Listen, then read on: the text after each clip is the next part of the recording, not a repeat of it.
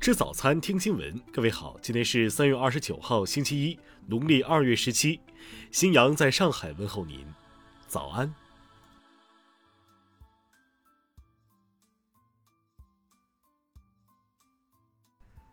首先来关注头条消息，关于疫苗接种后有效期问题，中国疾控中心免疫规划首席专家王华庆说，新冠病毒疫苗是新疫苗，研发出来的时间比较短。用在人体上的时间更短，目前通过抗体水平检测大概是六个月以上。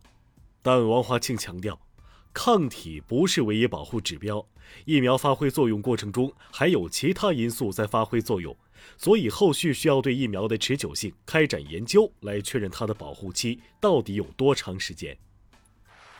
听新闻早餐知天下大事。三月二十八号是西藏百万农奴解放纪念日。连日来，西藏各族各界群众举行丰富多彩的活动，庆祝西藏百万农奴解放六十二周年。继不久前中国新冠疫苗全球供应突破一亿剂次后，截至二十七号二十四点，全国累计报告接种也超过一亿剂次，安全有效。中国国药集团昨天表示，病毒的小变异并不会影响疫苗的抗原性，并正在推进变异株疫苗研发。美国一些城市连续发生针对亚裔的歧视和暴力犯罪事件，近期再次出现上升趋势。中国驻美使馆特别提醒广大在美中国公民，包括企业员工、留学人员、华侨等，务必加强安全防范。昨天，宁德三都澳船舶碰撞事故又一名失联船员遗体找到，已初步确定沉船位置，另外五名船员正在全力搜救中。公安部昨天发出道路交通安全预警，预计就地过年积压的出行需求将在清明节迎来集中释放，出现补偿式返乡高峰。近日，移民边检机关先后在上海浦东等国际机场依法拦阻三百三十七名以旅游工作为名涉嫌出境从事赌博、电信网络诈骗等违法犯罪活动人员，部分人员被移送公安机关。中央纪委国家监委网站昨天发布消息，江西省人大常委会原副主任史文清被开除党籍，移送司法。史文清在离任赣州时，曾要求下属用公费制造上千名群众送别的场景。近日，昆明海关联合青岛、郑州等地海关开展集中查缉行动，打掉走私真人头发团伙十个，总案值超过十一亿元，偷逃税款约二点三亿元。下面来关注国际方面。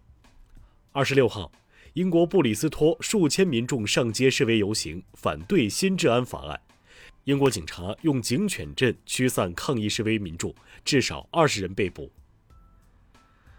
俄罗斯总统普京表示，按照目前的新冠疫苗接种速度，俄罗斯将于今年夏季结束之前形成群体免疫。包括纽约。旧金山、洛杉矶、墨西哥、亚特兰大和华盛顿特区等在内，美国数十个城市在二十七号举行集会和游行，抗议针对亚裔的种族歧视和仇恨犯罪。当地时间二十七号，美国俄克拉荷马郡拘留中心发生暴乱，一名狱警被囚犯扣押为人质，目前涉事囚犯已被警察击毙，监狱已封锁。昨天。印尼旺加西一处教堂外发生自杀式爆炸袭击，造成两人死亡，十四人受伤。世界许多城市当地时间二十七号晚纷纷以熄灯方式纪念今年的地球日，目的是凸显破坏自然与新冠肺炎等疾病不断爆发之间的联系。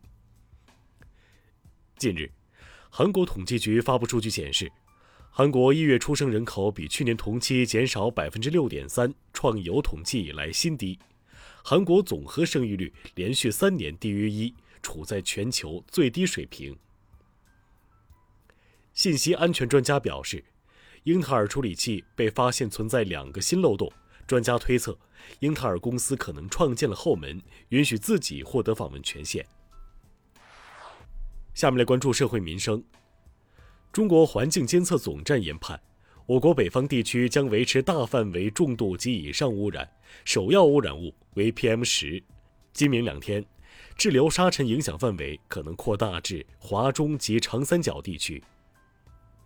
针对近日网传北京等部分城市试点中小学生周六要上课的消息，教育部昨天发布微博辟谣。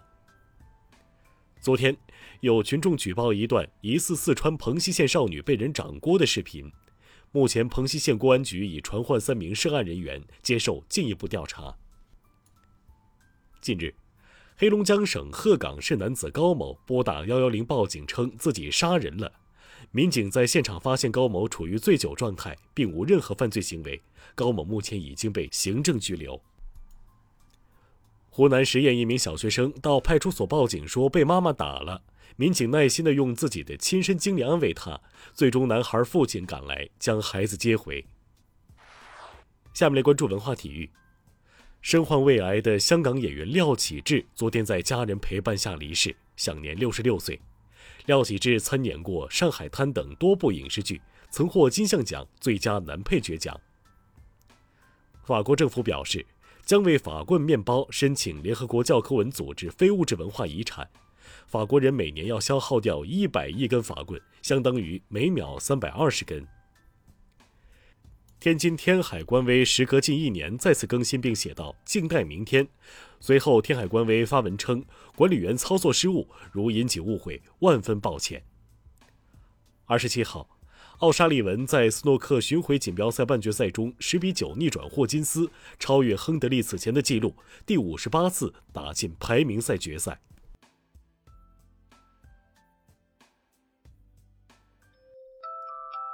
以上就是今天新闻早餐的全部内容。如果您觉得节目不错，请点击再看按钮。咱们明天不见不散。